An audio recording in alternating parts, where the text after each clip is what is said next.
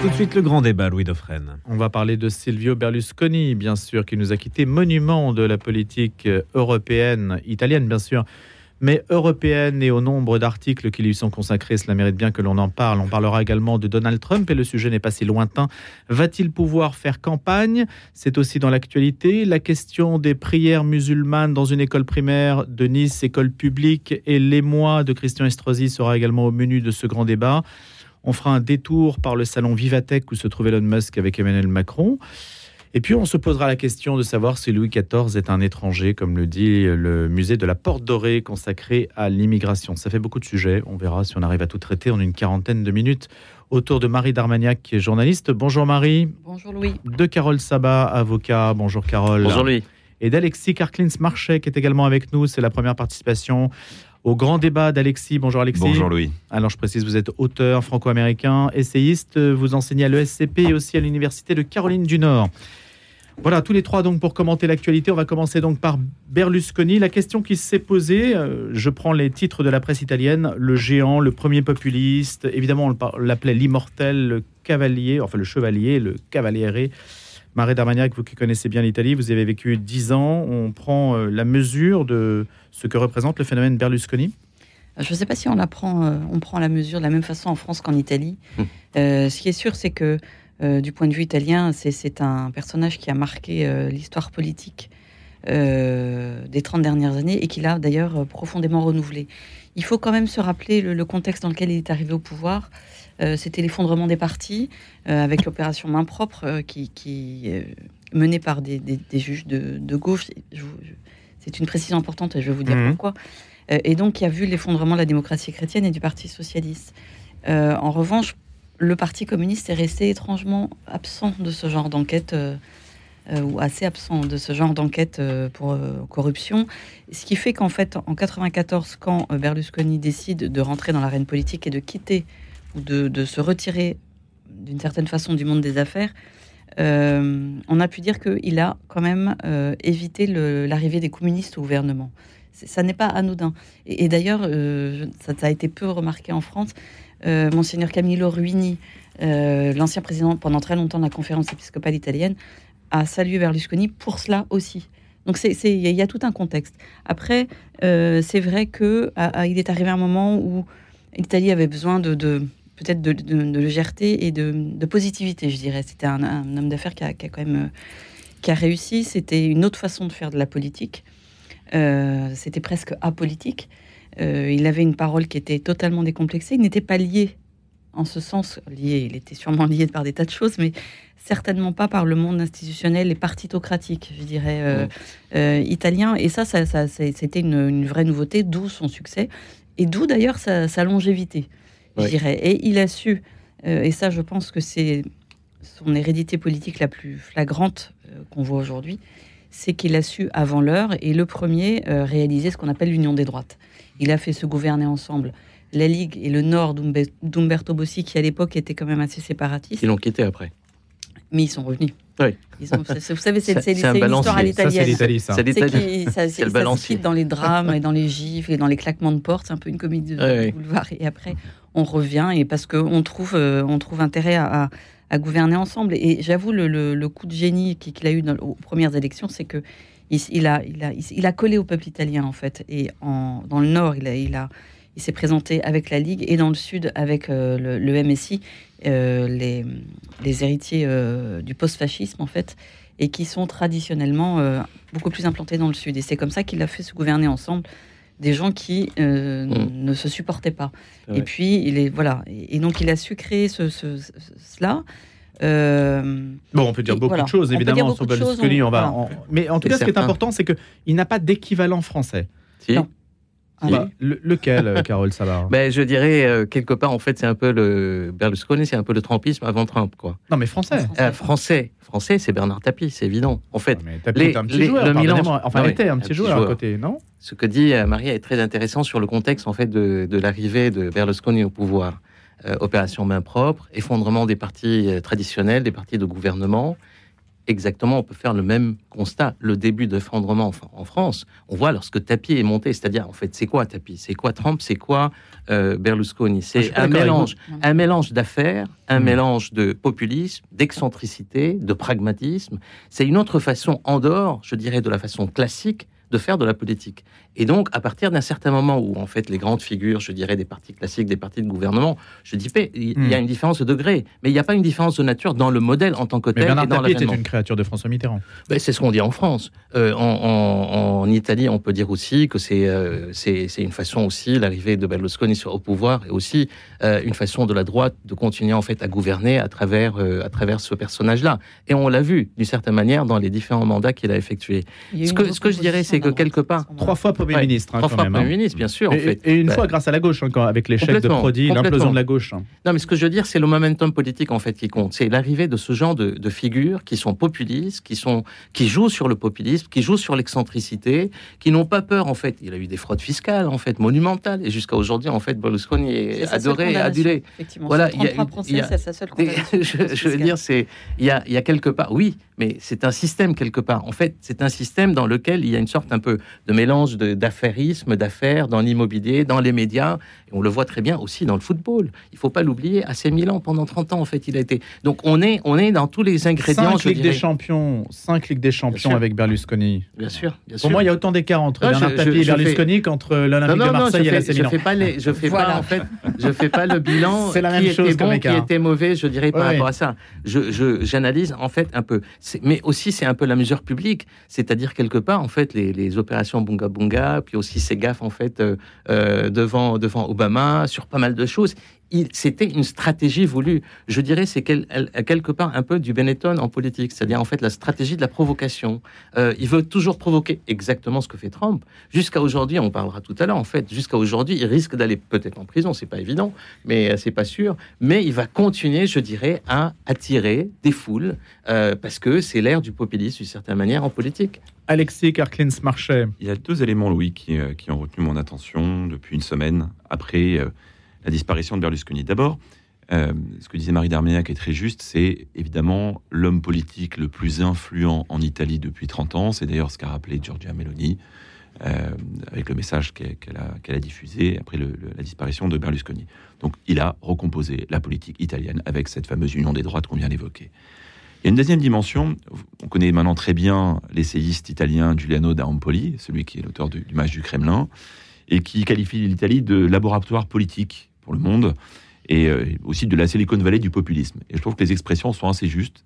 Et d'une certaine façon, même si chaque pays a ses spécificités, si chaque personnalité a, ses destins, son destin, euh, quand on regarde Berlusconi, on voit une forme de proto-populisme. Alors le mot est parfois connoté très, négativement, je voudrais juste le, caractériser avec trois dimensions très simples. D'abord par le parcours, et là ça rappelle effectivement certaines autres figures dans d'autres pays en politique, je pense notamment avec à ces personnes qui commencent par du, le monde des affaires et puis ensuite le monde des médias, parfois le monde du sport. On, a pris quelques exemples. Le monde des médias, le monde des affaires. On voit évidemment la logique, euh, la comparaison avec Trump. Et le football. Et le football, alors là avec Bernard Tapie. Euh, deuxième dimension, la personnalité.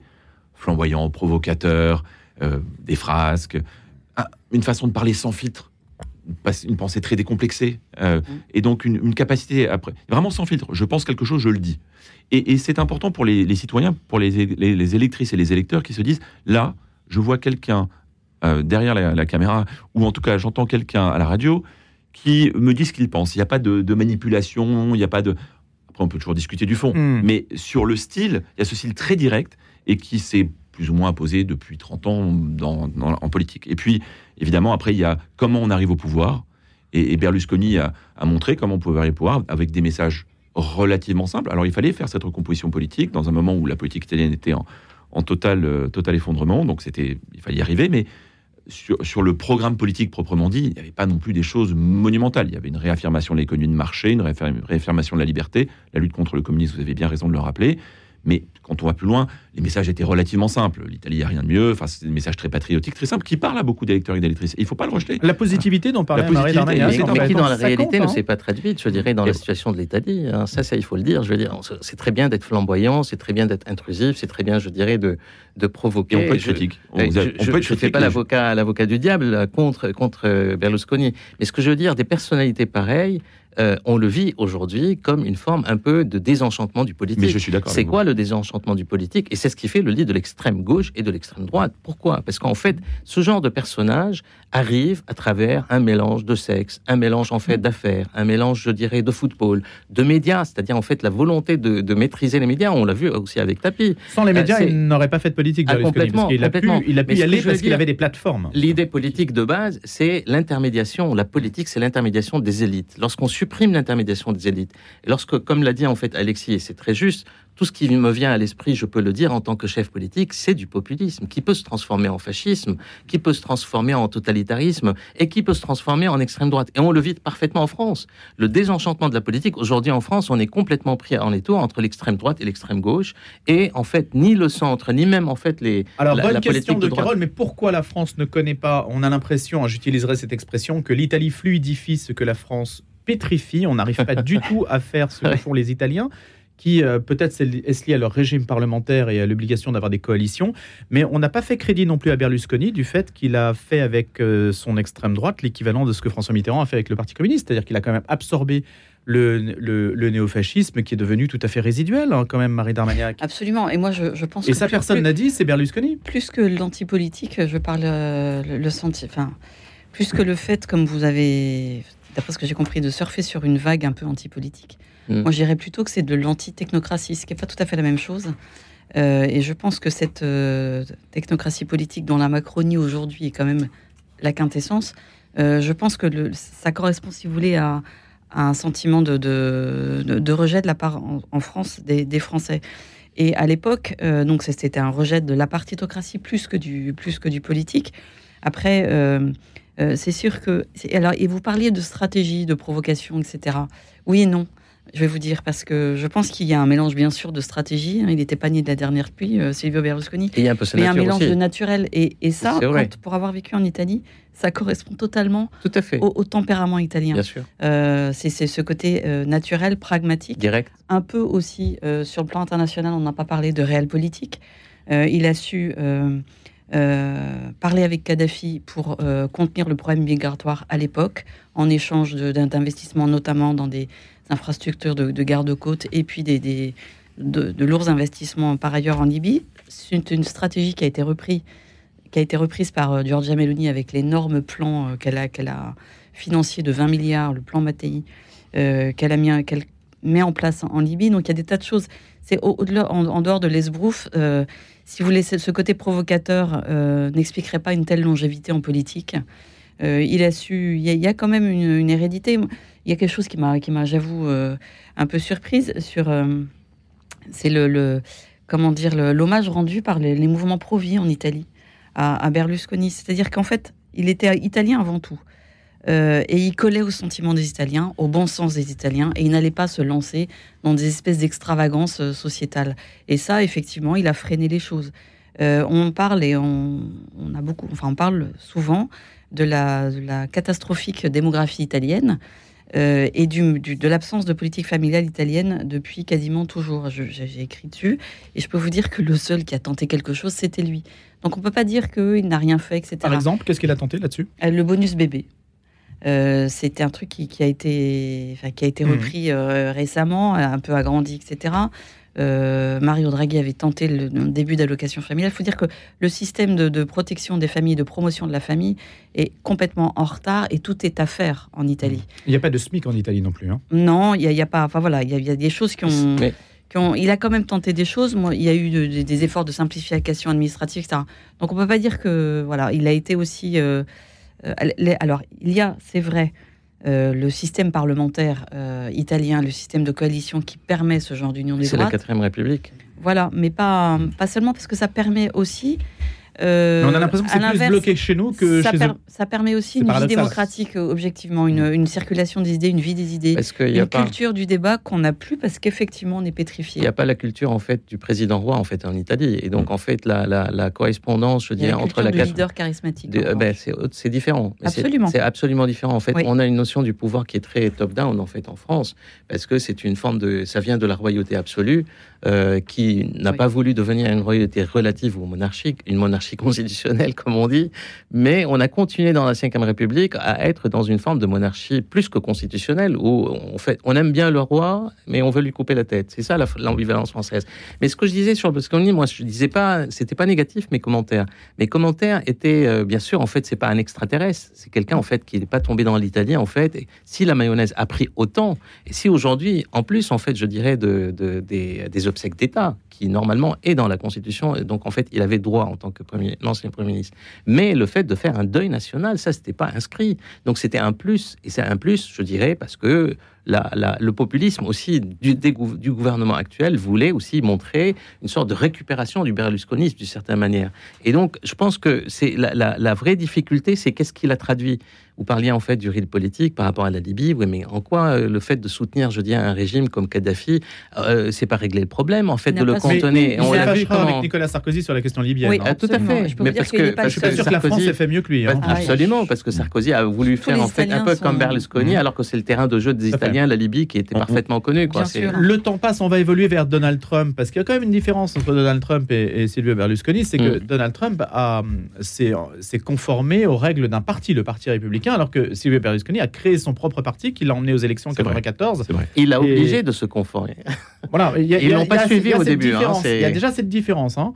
Alors Trump se retrouve inculpé aujourd'hui. Mm. Euh, est-ce que aujourd'hui, c'est une question qui qu'on va se poser. Est-ce que cela hypothèque le fait qu'il puisse se présenter à se présenter de nouveau à la Maison Blanche, euh, Alexis Karklins-Marchais Alors a priori non. Non, pourquoi? Parce que pour l'instant, il a deux inculpations. Euh, la première pourrait voir son issue en fin d'année ou en début d'année 2024 euh, mais ne devrait pas le conduire en prison. Et la deuxième, celle qui date de quelques jours, qui est liée à ces fameux documents classés secret défense qu'il a emportés dans sa, dans, sa, résidence de Mar-a-Lago en Floride et parfois conservés dans des conditions de sécurité assez légères, hein, puisqu'on a retrouvé notamment des cartons dans les toilettes de la maison avec des documents qui parlent de choses comme l'Iran, comme le nucléaire, enfin des petits sujets. Et c'est aux États-Unis. Et ça se passe aux États-Unis. Après, après avoir nié, après avoir dit qu'il n'avait pas emmené de documents, après avoir dit qu'il avait tout donné, en fait, ça n'était pas vrai. Donc cette inculpation-là, si elle trouve sa conclusion euh, judiciaire, ça devrait être après euh, après les primaires euh, qui. Mais même s'il est condamné, il peut faire. Hein, et il pourrait, il pourrait continuer. Bon. Et de toute façon, il a déjà annoncé à ses partisans qu'il continuerait. Bien sûr. Donc il irait, j'irai jusqu'au bout. Et d'ailleurs, c'est intéressant. Euh, il utilise même ça dans sa campagne. Il utilise ça en disant, vous voyez, je vous ai toujours dit que le système était pourri de l'intérieur et que euh, les juges étaient corrompus, ils étaient au service des communistes, sous-entendu les partis démocrates. Hein. Euh, et donc, il va même utiliser cela hein, dans, sa campagne. Donc, oui, il va pouvoir continuer.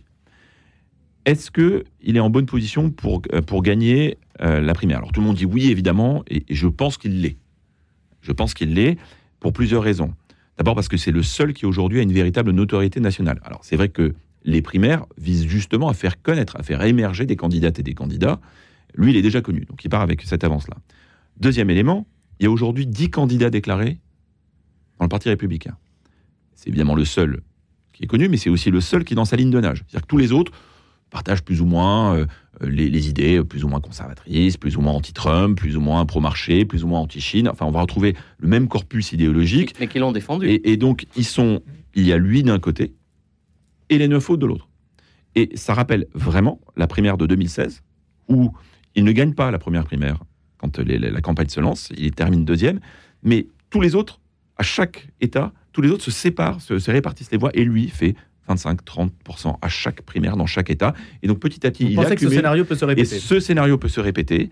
À voir si, et la, campagne commencera vraiment le 23 août, ce sont les premiers débats télévisés euh, qui, démarrent et qui sont très importants parce que c'est là où on voit des figures émerger dans la politique américaine. Il a, en gros, on va voir à peu près 5 à 6 mois, voir qui va émerger. Est-ce que le fameux gouverneur de Floride, Ron DeSantis, sera à la hauteur. Est-ce que d'autres candidats peuvent émerger? C'est là où on va voir vraiment se sédimenter, certains vont abandonner, Et on, commencera à voir à partir de février ceux qui vont sortir.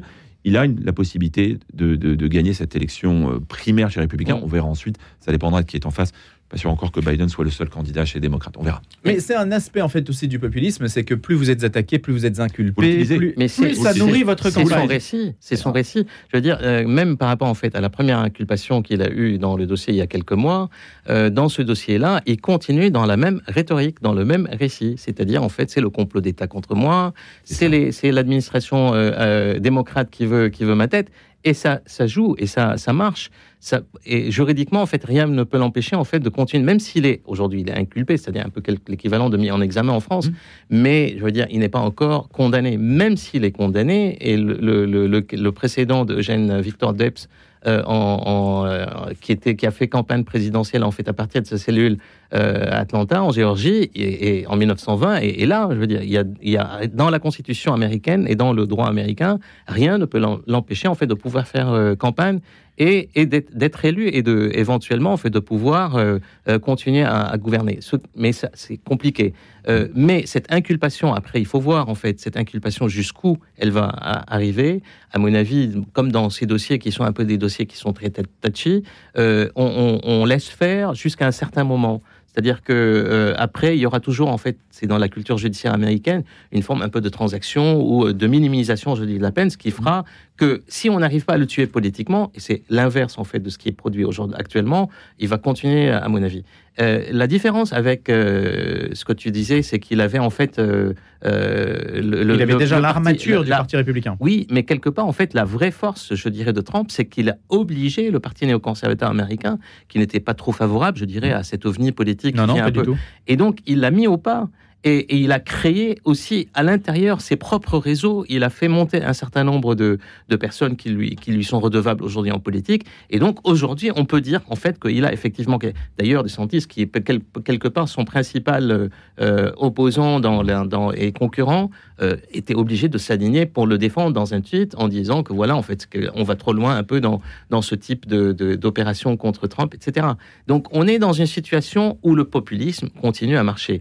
Et pourquoi il continue En plus, parce que par rapport aux défaillances, aux, fractures de l'administration Biden, la difficulté de Biden de gouverner, en fait, cette projection à l'international dans un monde qui est géopolitique, qui se recompose d'une manière excessivement difficile, où l'Amérique n'est plus l'hyperpuissance. L'Amérique, aujourd'hui, il y a une désoccidentalisation du monde, et quelque part, ce que disait Trump par rapport à la réalité internationale du multilatéralisme ancien des années 40, 50, 60, 70, aujourd'hui, ça marche pas. Et ça donne crédit, en fait, à ce que disait Trump et, America First. La situation lui est plutôt favorable. Oui, je pense qu'effectivement. Marie Darmaniac, euh, dernière réflexion. Oui, oui, non, je pense qu'effectivement, cette, euh, cette euh, mise en examen enfin, va, va alimenter le, le, le, sentiment anti-élite et anti-techno, justement. chez les électeurs de Trump, ou en tout cas dans le, enfin, dans le peuple américain, surtout effectivement quand on voit les failles de l'administration Biden.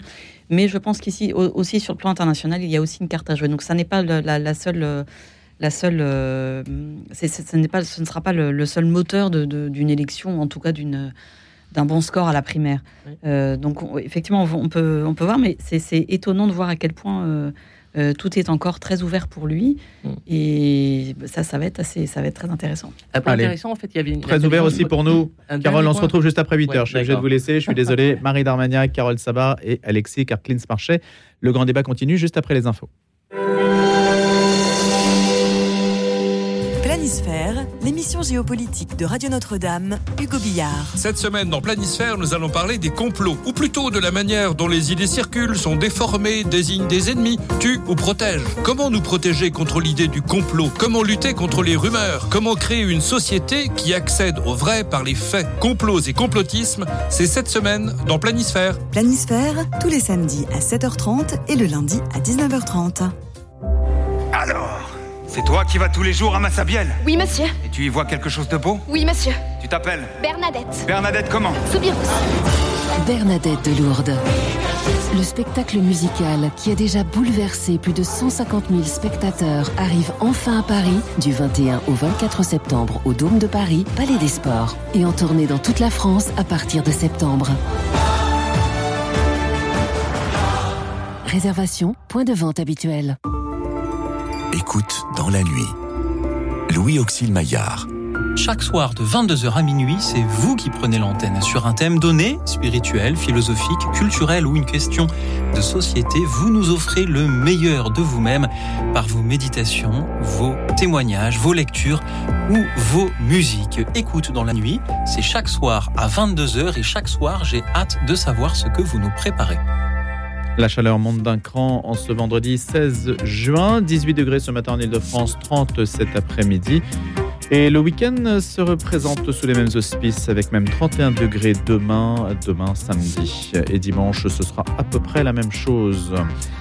Marie Darmagnac, Carole Sabat et Alexis Karklins marchaient pour commenter l'essentiel de l'actualité de la semaine. On y vient juste après les infos que présente à 8h Simon Tatro.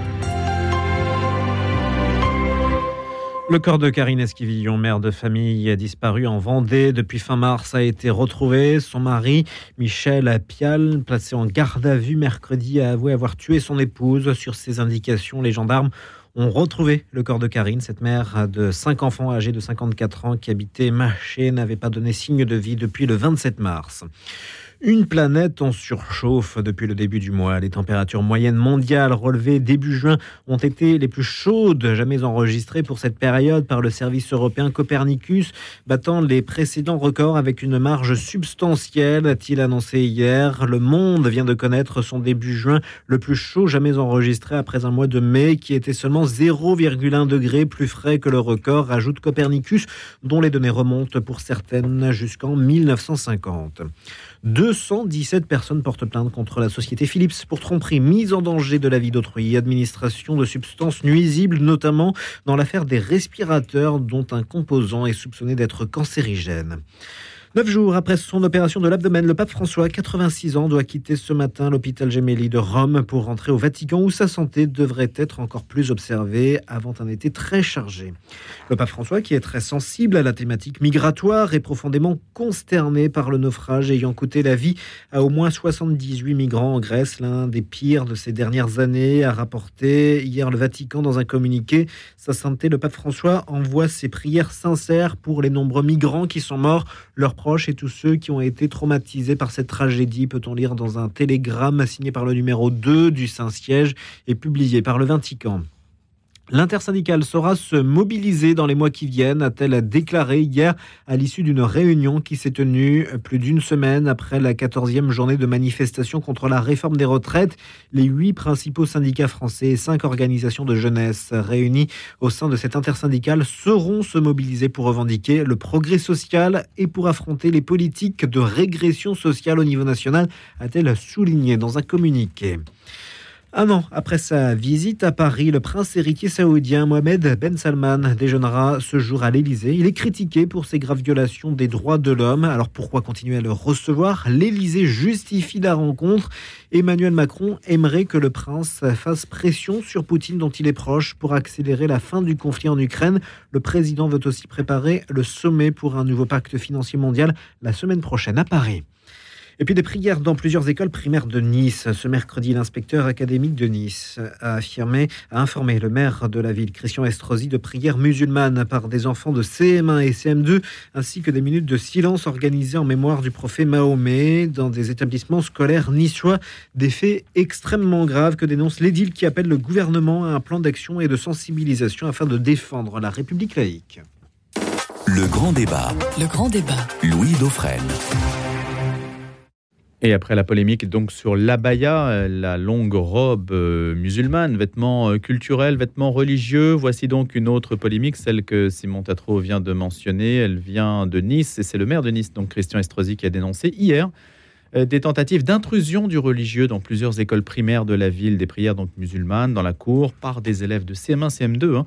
Une minute de silence, ainsi que cela vient d'être dit, qui, a été constaté en plus des prières que je viens de mentionner. Donc il a demandé au Premier ministre Elisabeth Borne et au préfet des Alpes-Maritimes, à la suite de ces tentatives d'intrusion du religieux, d'agir une action euh, de l'État pour que la laïcité se retrouve, là je cite Nice, nice Matin qui se fait l'écho de cette info, pour défendre le sanctuaire républicain en quelque sorte. Je ne retrouve pas la citation exacte de, du maire de Nice, Christian Estrosi. Voilà, face à des tentatives d'intrusion du religieux au sein des sanctuaires de la République que sont nos écoles, Notre réponse doit être ferme, collective et résolue. On va mettre ça en débat. Alexis Karklins Marché, vous commencez là-dessus.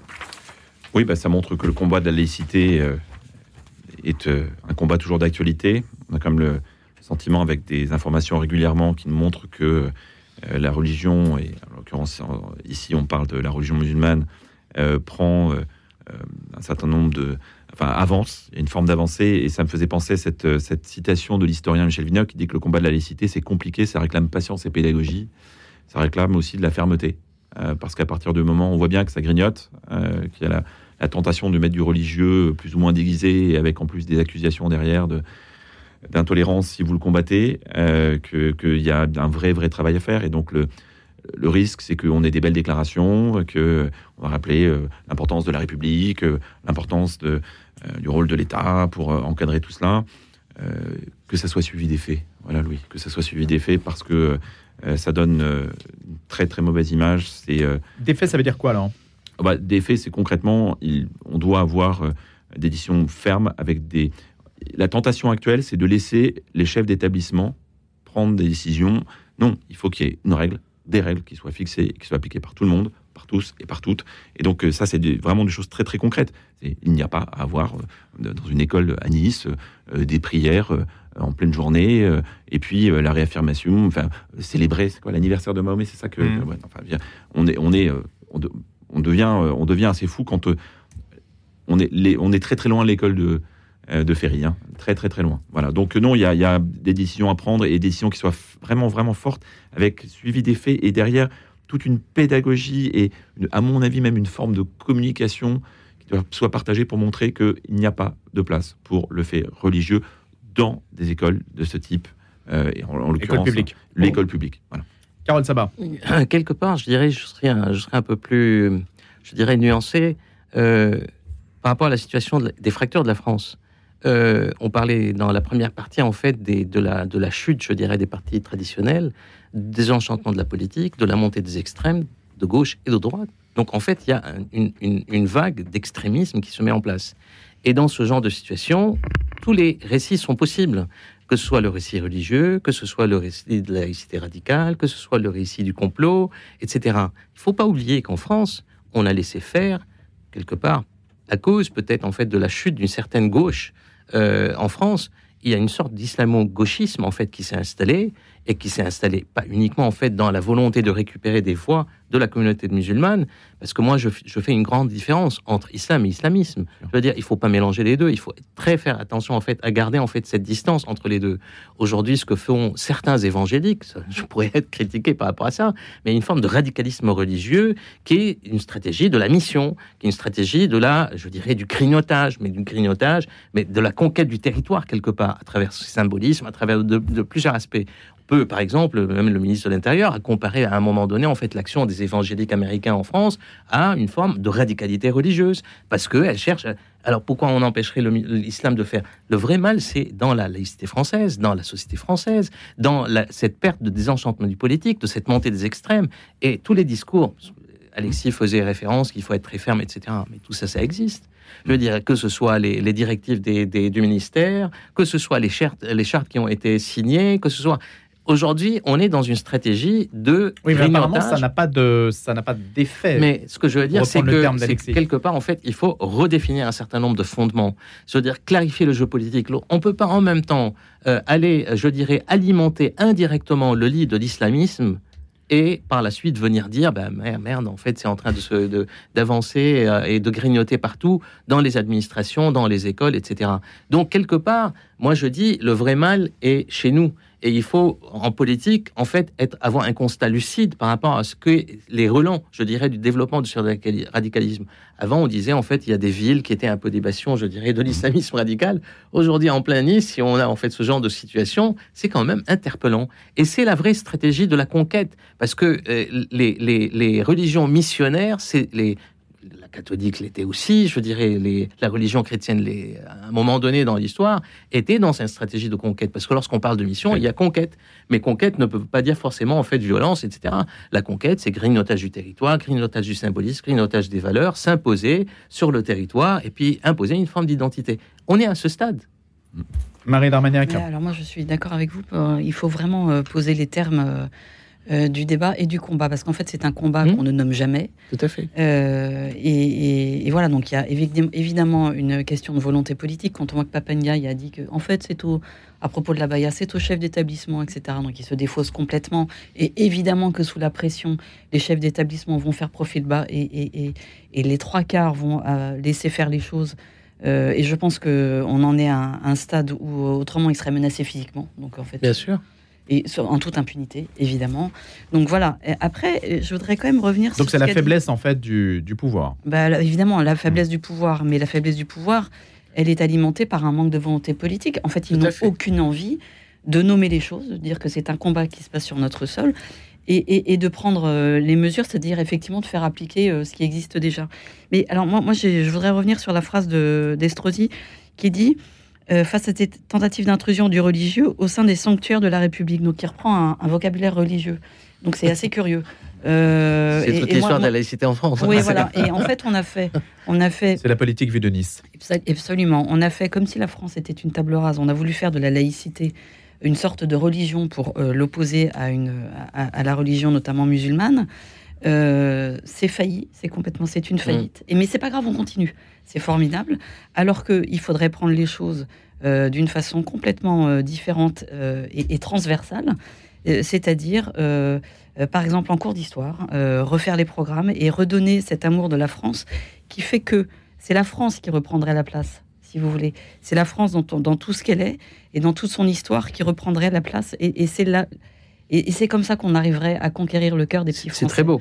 Parce que il faut savoir quand même que CM1, CM2. On dit CM1, CM2. Qui sait Qui se souvient, à part ceux qui ont des enfants de cet âge-là, mmh. qu'il s'agit d'enfants de 9 et 10 ans C'est absolument dramatique. Ah Quand vous dites euh, c'est la France et qu'Alexis parle de euh, laïcité, vous opposez les deux Alexis, vous vous reconnaissez dans ces discours-là Complètement, complètement, bien sûr. Bien sûr. La laïcité euh, historique chez nous, elle est très importante puisque ça a été une façon de dire que la religion avait évidemment relevé du personnel. Alors il y a mille définitions de la laïcité, mais je crois que c'est ça a été conçu pendant longtemps comme une solution. Ça fait partie aussi de la culture française, mais je dis bien aussi comme la religion chrétienne fait partie de l'histoire de France. Ce qu'on a parfois tendance à oublier, il n'y a pas que cela. Juive. Et, la religion juive également. Euh, il y a tellement de, de personnalités qui ont compté. Il y a aussi aujourd'hui des personnalités musulmanes, et je suis tout à fait d'accord avec un sabbat sur la, distinction qu'il faut faire évidemment entre l'islam et l'islamisme. Euh, simplement, on arrive à un moment dans notre histoire, on parlait de grignotage, de conquête. On voit bien que ça tend les Français. On voit bien que ça tend les Français. Ce genre de, on peut dire, ce sont des faits divers, mais cette accumulation de faits divers, ça les angoisse. Ça, c'est, on sent une transformation, des changements, euh, la perte d'un certain nombre de repères qui font la nation française et, restaurer l'histoire de, de France et refaire aimer la nation française. complètement d'accord, euh, évidemment complètement d'accord. La plus que la République, la France, elle est incarnée. La, France, elle commence avant 1789. Donc c'est toute l'histoire de France. Et, dans, toute sa, richesse, sa complexité, euh, quand Versailles fait partie encore aujourd'hui euh, des, des, principaux sites qui sont visités par les Français et par les, nos visiteurs étrangers, c'est bien que ça représente aussi la France. Voilà. Donc il y, a tout un la, pédagogie, quand euh, j'évoquais tout à l'heure cette phrase de l'historien Michel Vinox, c'est que quand on parle de la pédagogie des laïcités, évidemment, il y a la pédagogie de la laïcité, mais il y a aussi la pédagogie de la nation française, de sa culture, de son histoire, euh, qui est une, richesse inestimable. Et, on le voit, parce qu'on abandonne trop souvent, même si, encore une fois, beaucoup d'enseignants font ce qu'ils peuvent. Moi, je suis très sensible au discours des chefs d'établissement, Louis, qui disent on est face à des, nouveaux, des, nouveaux, des situations nouvelles. Alors, il y a un certain nombre de mesures, il y a des choses qu'on devrait faire, mais on a besoin de soutien. Ils on sont laissés en déshérence hein, la plupart du temps. Ils le disent. Et, leur but, c'est pas de vague. Le seul discours de l'éducation nationale, c'est pas de vague. Et je pense que, je pense que volonté politique. Le, vrai problème, c'est quelque part, comme l'a dit en fait euh, Marie, c'est que il y a un problème de récit national en France. Euh, de récit patriotique. Je veux dire, là, le terme patrie, c'est un terme en fait qui est très beau, qui, est, qui, est, qui a de la résonance. Qui est très euh, euh, bien sûr. Et qui, aujourd'hui, on, a l'impression qu'on a honte en fait de dire qu'on est patriote. On a honte de dire en fait qu'on est pas nationaliste dans le sens, je dirais, parce que là aussi, c'est des termes qui ont été galvaudés d'une certaine manière. Mais je pense, en fait, la question du récit national, Paul, Ricard en a beaucoup parlé, on a beaucoup écrit. le président de la République qui se qui prenait ses références chez Paul Ricard. À un moment donné, il a parlé euh, chez Ricard, euh, Ricard, pardon, pas Ricard. Je il est un petit peu tôt pour le Ricard. C'est tôt pour le Ricard encore. Mais euh, Paul Ricard, quelque part, en fait, était, était clair. Je veux dire, on s'attendait aussi lorsque le président a fait le premier discours. Moi, je me souviens en fait sur les religions au Bernardin. On a tous souscrit parce que c'était aussi la laïcité est ambivalente en France, il ne faut pas l'oublier. Je veux dire, c'est une histoire aussi d'épreuves, de confrontation, euh, d'un compromis historique qui a été fait en 1905, mais qui a été fait sur des bases qui étaient claires, qui avaient besoin d'être capitalisées et bien. Qui est de plus en plus fragilisé. Aujourd'hui, de, absolument. C'est pour ça que je dis que le mal est français. Euh, lorsque les, les, Algériens ou les, les, en fait sont venus, il y a toute une histoire de décolonisation, de la colonisation. Il y a le ressentir de part et d'autre. Mais la plupart des gens qui sont venus s'installer, parce qu'on a besoin en fait de cette main d'œuvre en France à l'époque, euh, ils, étaient des pratiquement en fait très adhérents à l'idée de la France, euh, qu'on l'aime ou qu'on l'aime pas, mais ils étaient français quelque part, je dirais, de cette France de l'universel et non pas de cette France, je dirais, qui aujourd'hui patauge un peu dans l'absence de récit national. Et donc à l'époque, ils n'étaient pas islamisés ou islamisables en fait, ils vivaient leur religion musulmane d'une manière très naturelle à l'intérieur de la République. Le vrai problème, c'est l'intégration. Le vrai problème, c'est en fait le moteur de l'intégration. Et le moteur de l'intégration ne peut pas être un moteur économique, comme par exemple aujourd'hui le plan de la régularité. C'est du, du, du pipeau quelque part, tous ces aspects-là. On a un vrai problème de récit national. Et il est temps, en fait, de, de se le poser et de clarifier le jeu politique par, autour de ça. Alors, je ne sais pas si le sujet avec lequel nous allons débattre aujourd'hui encore euh, nous permet de clarifier cette question parce que Louis XIV euh, au musée de l'histoire de l'immigration fait polémique, même Louis XIV. C'est exactement la hein. suite de ce sujet. Exactement. Il y a une campagne de communication du Palais de la Porte Dorée, donc on profite pour faire de la publicité à cette campagne de communication qui met en avant dans sa prochaine exposition ces étrangers qui ont fait la France, dont le roi Soleil. Comment les immigrés ont-ils façonné la société française? C'est en substance la, question à laquelle se propose de répondre le musée, mais de fait, euh, mère espagnole, grand-mère autrichienne, Louis XIV, est-il si français que ça? Et qu'est-ce que ça veut dire? Alors, il y a eu beaucoup de réactions là-dessus d'internautes qui se disaient mal à l'aise avec cette campagne. Je ne tranche pas et je livre euh, ce sujet à votre euh, sagacité, Alexis Allez, c'est une, il y a une forme, c'est assez caractéristique de notre époque. Il y a une forme de, une petite provocation. ça fait réagir. C'est de la com. c'est de la dans la, bah, dans fait, on en parle, dans la théâtrocratie hmm. qui est devenue notre démocratie, la com a pris évidemment beaucoup d'importance. Alors c'est de la com. Euh, la réalité, c'est, je pense qu'on peut faire difficilement plus français avec tout ce que, toutes les limites que ça impose. quand on parle de slam, parce que vous avez soit une mère espagnole et une grand-mère autrichienne, en réalité, on sait très bien que tous les au XVIe, au XVIIe siècle, et encore au XVIIIe, euh, les monarchies se croisaient et les mariages royaux avaient une importance considérable dans, dans les éléments diplomatiques. Je rappelle quand même que on est au XVIe siècle, hein, le siècle d'avant. Henri II, marié à Catherine de Médicis, née à Florence. Mm. Euh, son fils Charles IX, pas vécu très longtemps, 24 ans, Marie et Elisabeth d'Autriche. Henri IV, marié à Marie de Médicis, née à Florence. Euh, donc, les mariages royaux entre nations, on ne parlait pas encore de nations, mais entre monarchie ou principauté, étaient des choses assez classiques. Donc, euh, Louis XIV, en l'occurrence, son père était roi de France, son grand-père était roi de France, lui-même est né en France. Bon, voilà, ces critères de. Ça vous semble être un. C'est évidemment une exagération. Est-ce que ce n'est pas une manière d'attraper un public en, disant, voilà, vous pouvez aussi vous reconnaître dans Louis XIV Si, mais mais il y avait d'autres personnalités qui auraient pu être euh, qui auraient pu être citées. Alors, si on voulait rester dans le, XVIIe siècle, vous pouvez prendre Mazarin. Alors, évidemment, il est moins connu que Louis XIV, mais Mazarin, lui, il a contribué à faire la France. Et d'ailleurs, c'était le tuteur, c'est lui qui a éduqué Louis XIV à la politique. Lui, italien. Et puis, depuis, on peut mettre en avant des personnalités qui sont nées à l'étranger, euh, Lino Ventura, Charles Aznavour, Dalida, Joséphine Baker, Romain Gary, Pablo Picasso, qui sont quelque part très français. Ils ont fait la France et ils sont nés à l'étranger. On pourrait aussi citer, on aurait pu aussi citer Émile Zola, dont le père était vénitien, ou Johnny Hallyday, le père était belge, ou même Louis Funès, que des personnalités incroyablement françaises. Les parents de Louis Funès étaient espagnols, lui-même est né en France. Donc il y avait mille autres figures qu'on pouvait prendre. Le cas de Louis XIV, cité. Bah, Louis XIV, c'est le politique. Oui. ouais, mais ce que veut dire la France, c'est pas une généalogie. La France, c'est l'universel. La France, c'est une idée, en fait, c'est une projection dans le monde. Et le vrai problème aujourd'hui, et c'est pas neutre, en fait, cette campagne, euh, c'est pas neutre. Je ne dis pas qu'il y a un complot politique qui est pas derrière. Il y a certainement, en fait, une dimension de marketing, une dimension de com pour capter un certain public. Mais il y a aussi une, idéologie qui est en train, une doctrine qui est en train de s'installer petit à petit, qui est en train de, de saper, de miner euh, ce qu'est la France, au-delà de la République, et bien sûr avec la République, parce que c'est moi je fais la synthèse des deux. Pour moi, euh, la, France ne s'est pas arrêtée à la, à la Révolution et elle a continué. Et puis en fait, la République, c'est un plus, je dirais, pour la France et pour la mission de la France dans l'universel. Euh, l'école laïque, Luc Ferry, les missions étrangères qui ont été dans différents pays, tout cet aspect-là fait la France. C'est pas une question de généalogie mmh. uniquement, mais aujourd'hui parler de cette manière-là de lui 14, c'est quelque part enlever cette icône euh, nationale, cette icône. Ethniciser le sujet. Oui, c'est ethniciser le sujet, c'est exactement le même sujet. Je m'arrête là pour donner la parole à Marie qui a certainement des choses plus intéressantes et intéressantes à dire. Mais c'est le débat sur la diversité, c'est la même chose. C'est-à-dire, on fait le la diversité, c'est des sujets qui deviennent un peu euh, une sorte d'amalgame. Euh, de patchwork sur pas mal de sujets. Et qui tentent à réduire peut-être l'universel, justement, des considérations très relatives. Marie Darmagnac. je pense, évidemment, il y a plusieurs euh, niveaux de, compréhension de, cette, euh, de cette campagne de com, parce qu'effectivement, aujourd'hui, tout est communication. Il y a d'abord la provocation pour attirer, etc. Et ça a marché, la preuve, on en mm. parle. Et puis, bien sûr, que toute provocation, euh, surtout publique et extrêmement médiatisée, est quand même faite pour pousser un agenda. ça, ça c'est, ça, c'est sûr. Qu'est-ce que c'est l'agenda, là?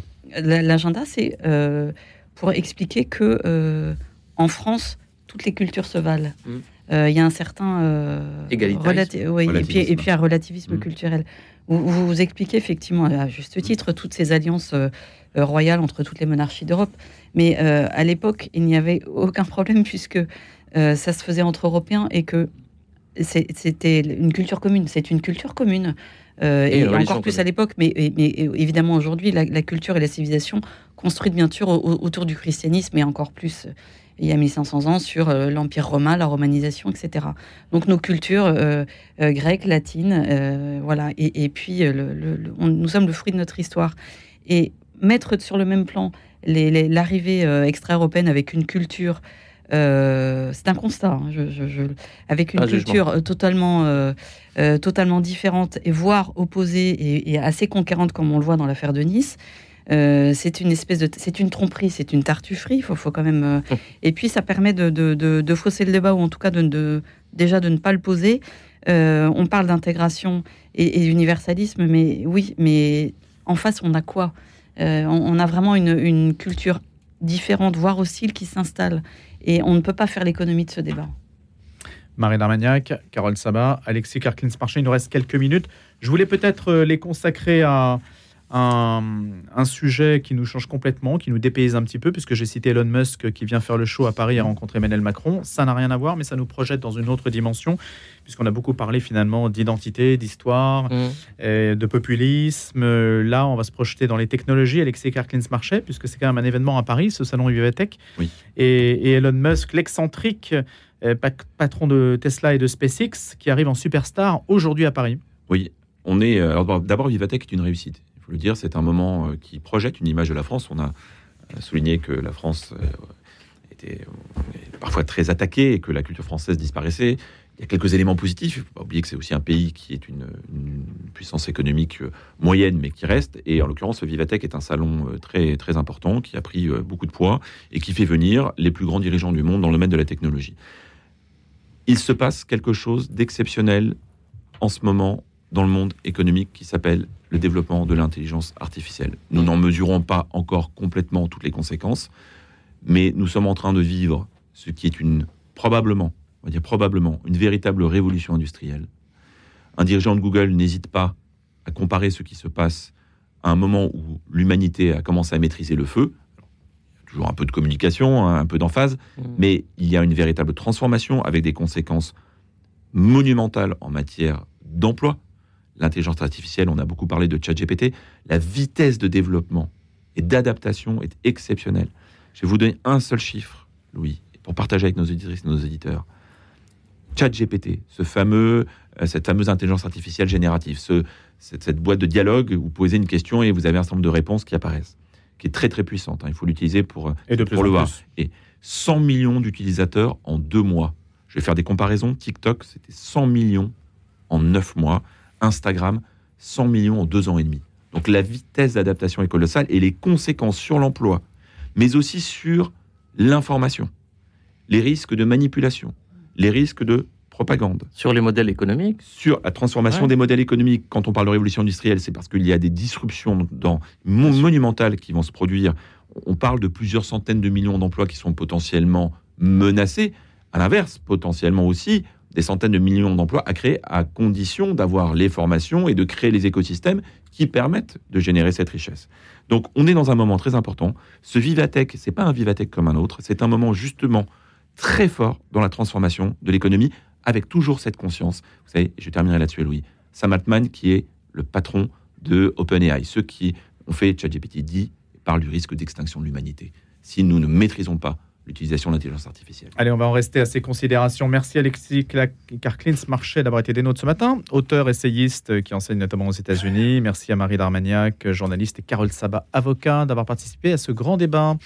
Et à bientôt pour une prochaine édition du Grand Débat. Retrouvez le podcast de cette émission sur le www.radionotre-dame.com.